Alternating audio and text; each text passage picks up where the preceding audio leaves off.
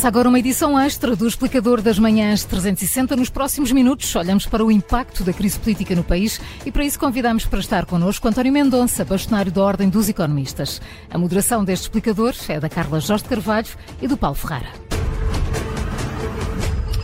António Mendonça, muito bom dia. Bem-vindo aqui ao estúdio da Rádio Observador.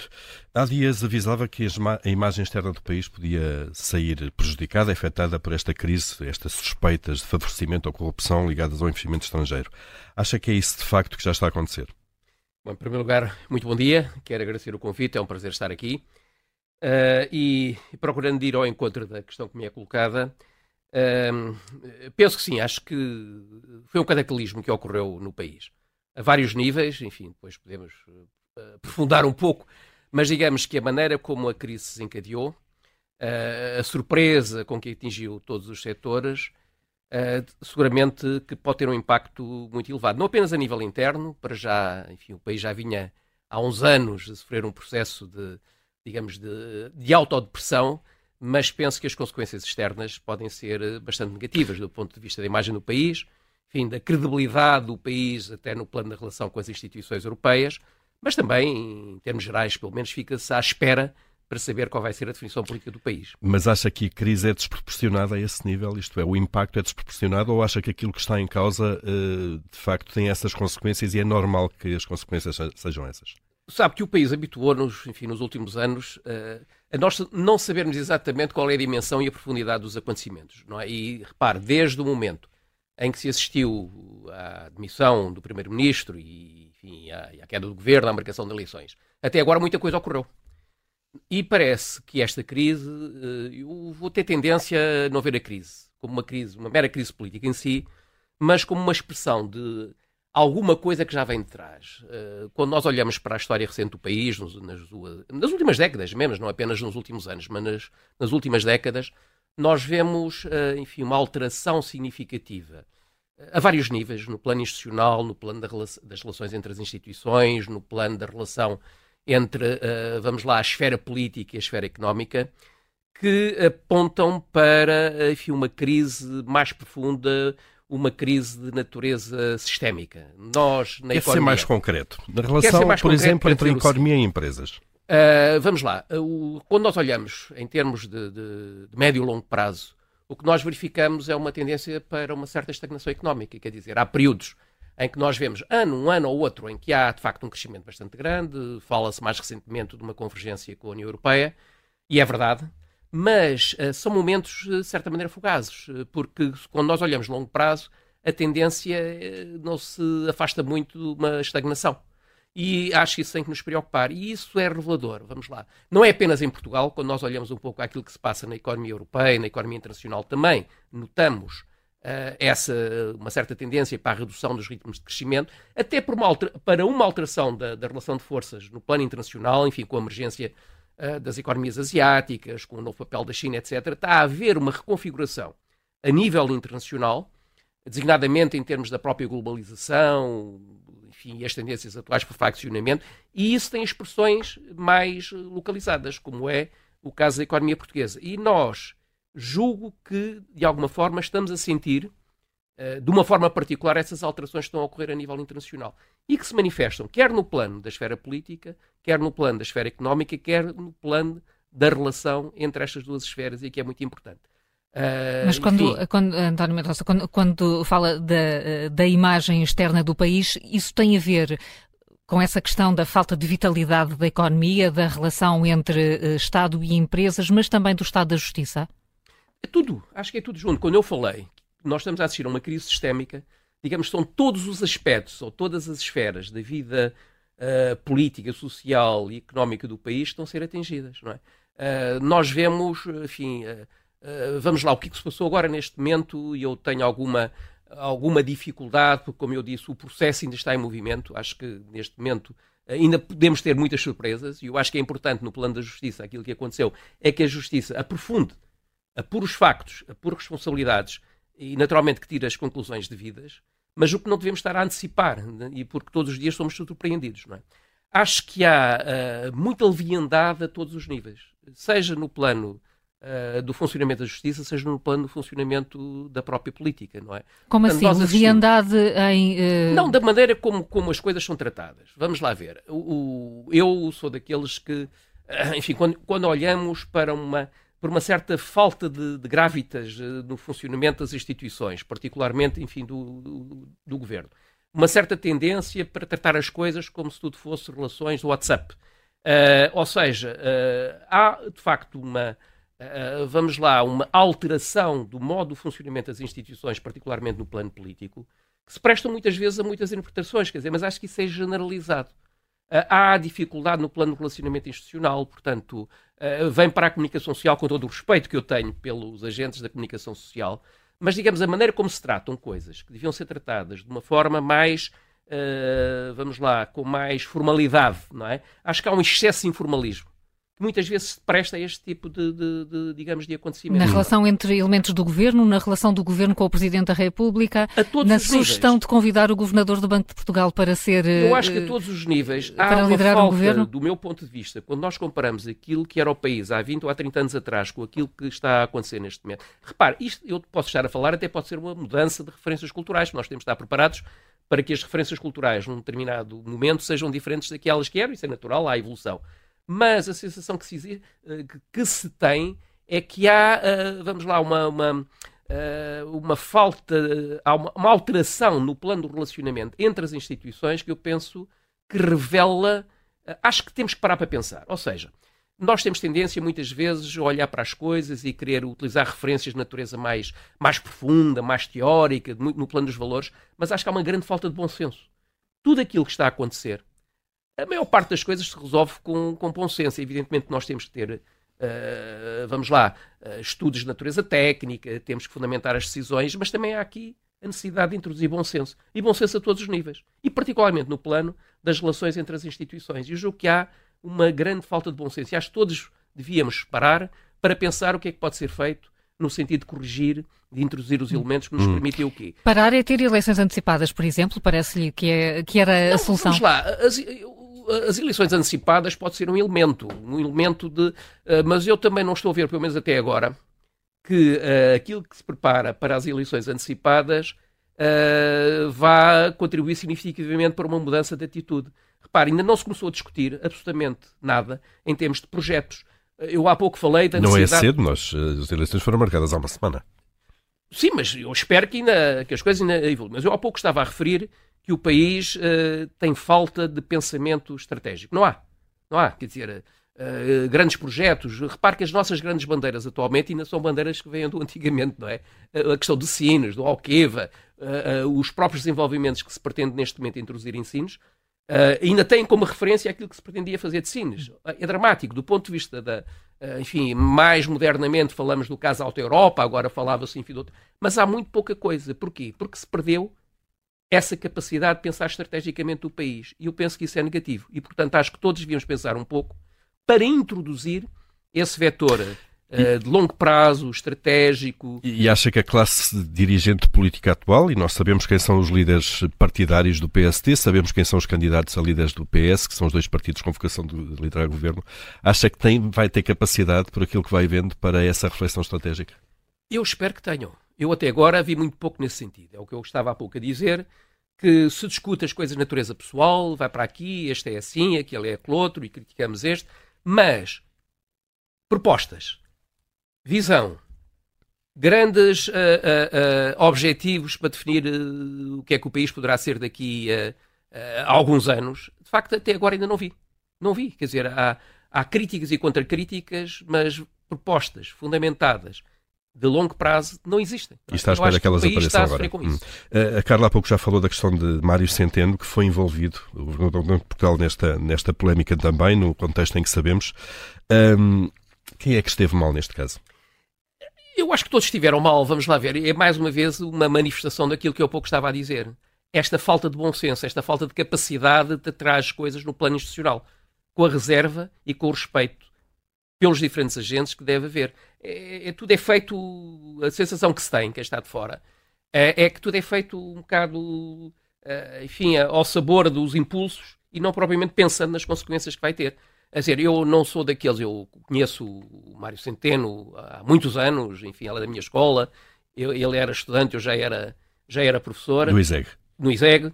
É uma pessoa que eu tenho o máximo respeito, enfim, do ponto de vista técnico, uh, e acho que deveria haver algum cuidado para não atacar imediatamente as pessoas, não é? Porque as pessoas às vezes são, são envolvidas Mas ele foi envolvido processos. neste caso. Acha que a independência do Banco de Portugal e dele enquanto governador sai beliscada daqui? Eh, se quiser até recuamos no tempo. A forma como ele chega uh, a governador do Banco de Portugal é uma forma que protege as instituições que há pouco falava. Vamos lá. há regras. Há regras no plano europeu, enfim, há regras no plano nacional para, eh, enfim, ver essa, essa, essa circulação entre diferentes esferas.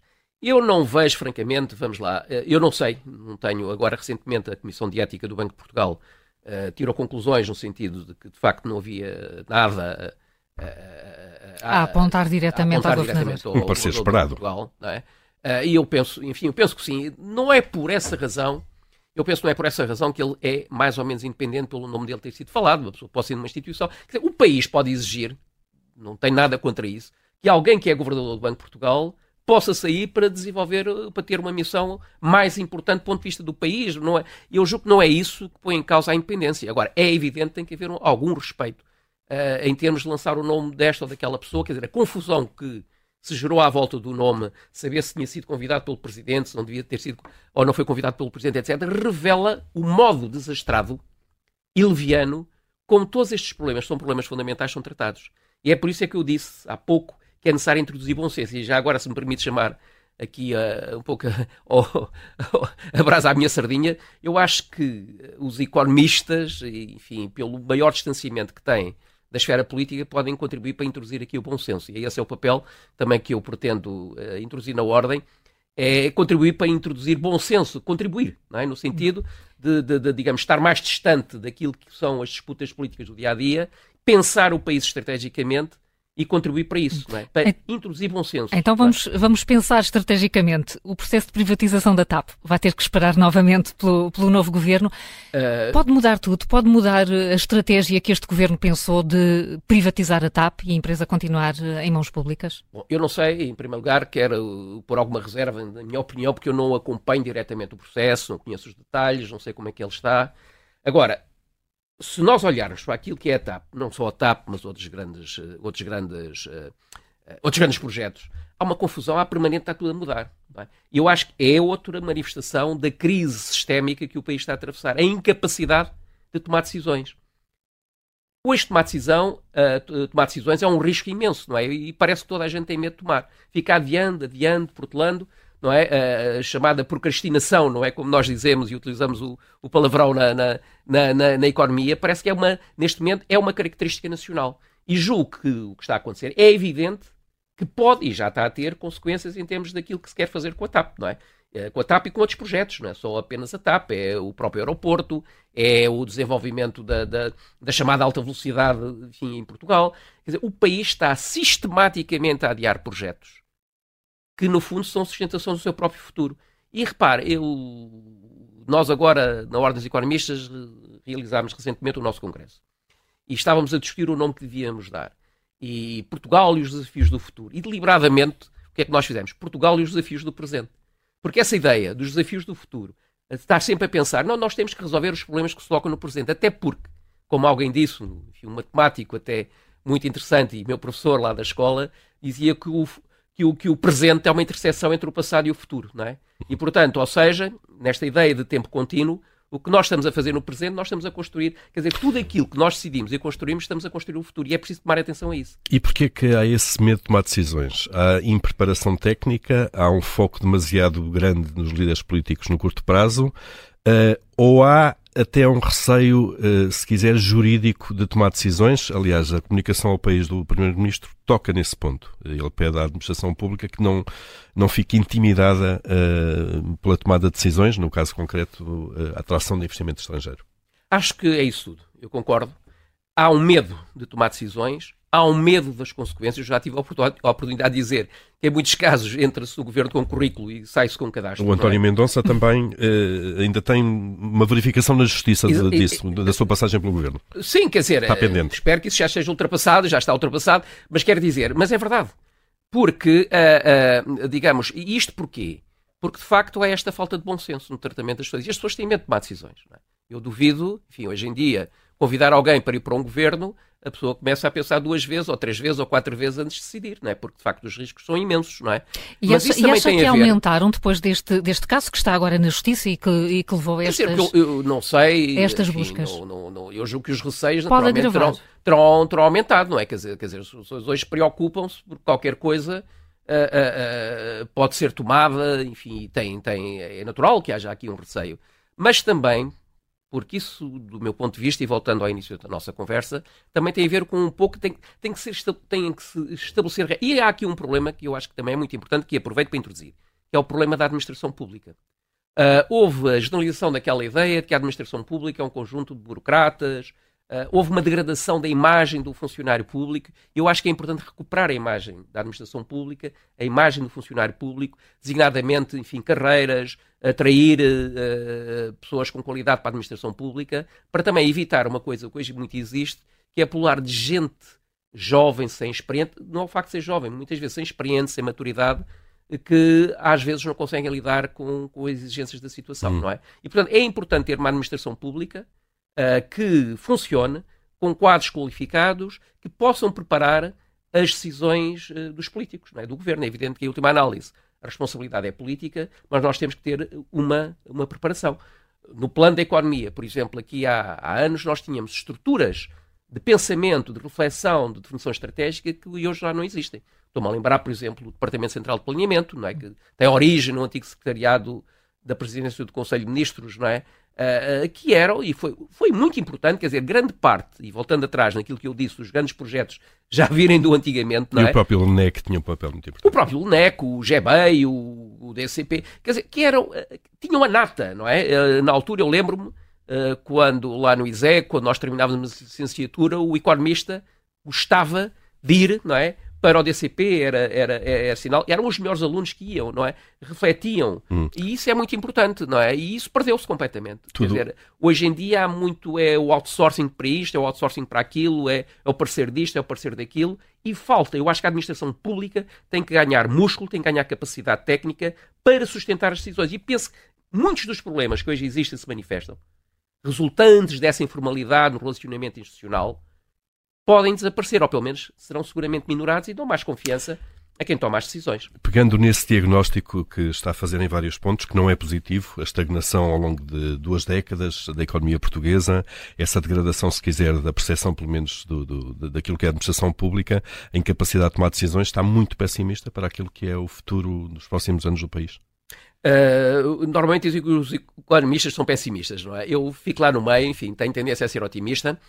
Mas, uh, mas, mas, mas pensa, aliás, se olharmos agora recentemente para aquilo que são as previsões económicas, para Portugal, mas não apenas para Portugal, enfim, saíram ontem as da, da Comissão Europeia, vem ao encontro, no fundo, não diferem muito daquilo que já se estava a prever, não é?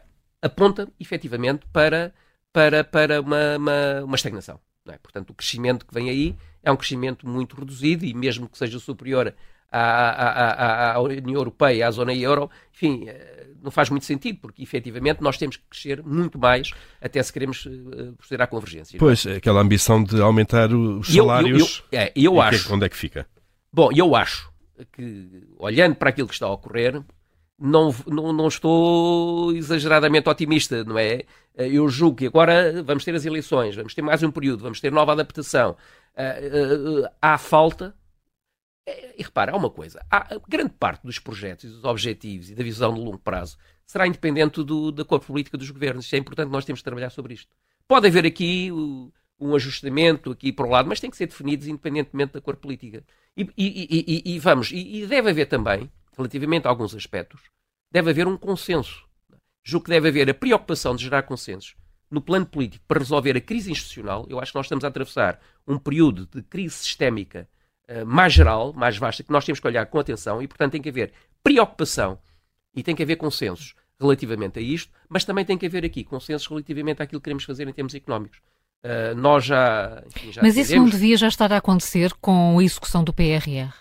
É, mas eu, eu temo, vamos lá, uh, eu temo que faz falta, digamos, projetos âncora que permitem sustentar o, na minha opinião, que permitam sustentar as verbas do PRR. Nós corremos o risco de estar a repetir um pouco aquilo que foi feito com a grande primeira vaga de, de, de, de digamos, de financiamentos. De fundos, europeus. Que é, é, é, financiar a tipo regador, não é? Uh, digamos, vai a todas, não é? E, digamos, quem, quem chora mais alto tem mais, uh, tem, mais, tem mais dinheiro, não é? E eu temo que possa acontecer isso. Há uma falta de, de, de, digamos, de projetos, quer dizer, o projeto ferroviário, o aeroporto, uh, aquilo que se quer fazer para os portos, uh, tudo isso deveria estar articulado para permitir também ao próprio setor privado, isso é muito importante, quer dizer, o Estado deve criar também o quê?